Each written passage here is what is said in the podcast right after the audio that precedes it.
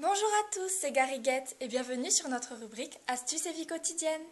Enfin, les beaux jours sont arrivés et avec eux, le soleil et la chaleur.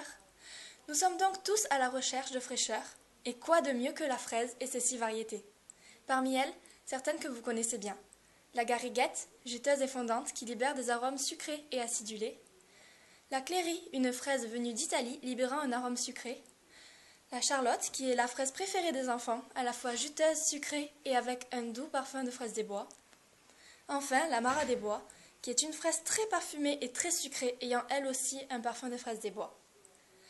Les fraises ont également de nombreux bienfaits. En effet, elle est l'un des fruits les moins caloriques et également l'un de ceux qui contient le plus de vitamine C en plus de la vitamine B9. Et maintenant, je vous laisse avec une toute autre fraise. Charlotte, à toi l'antenne. Merci Gariguette. En coulis, en confiture, en tarte, en smoothie ou bien à croquer, il y a des dizaines de façons de cuisiner la fraise. Oh là là, vous avez des invités ce soir mais vous n'avez encore rien préparé. Pas de panique. La verrine de fraise au canard fumé est faite pour vous. Cette recette est très simple et très rapide.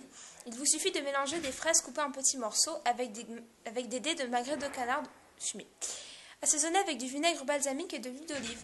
Ajoutez quelques feuilles de basilic coupées en lamelles, salées, poivrées et dressées dans des verrines. Besoin d'une boisson rafraîchissante Quoi de mieux qu'un cocktail tomate-fraise au basilic Pour cela, mixez les fraises et les tomates dans un blender, assaisonnez avec du vinaigre balsamique, du sel et de l'huile d'olive, et ajoutez le basilic et mélangez le tout. À servir frais.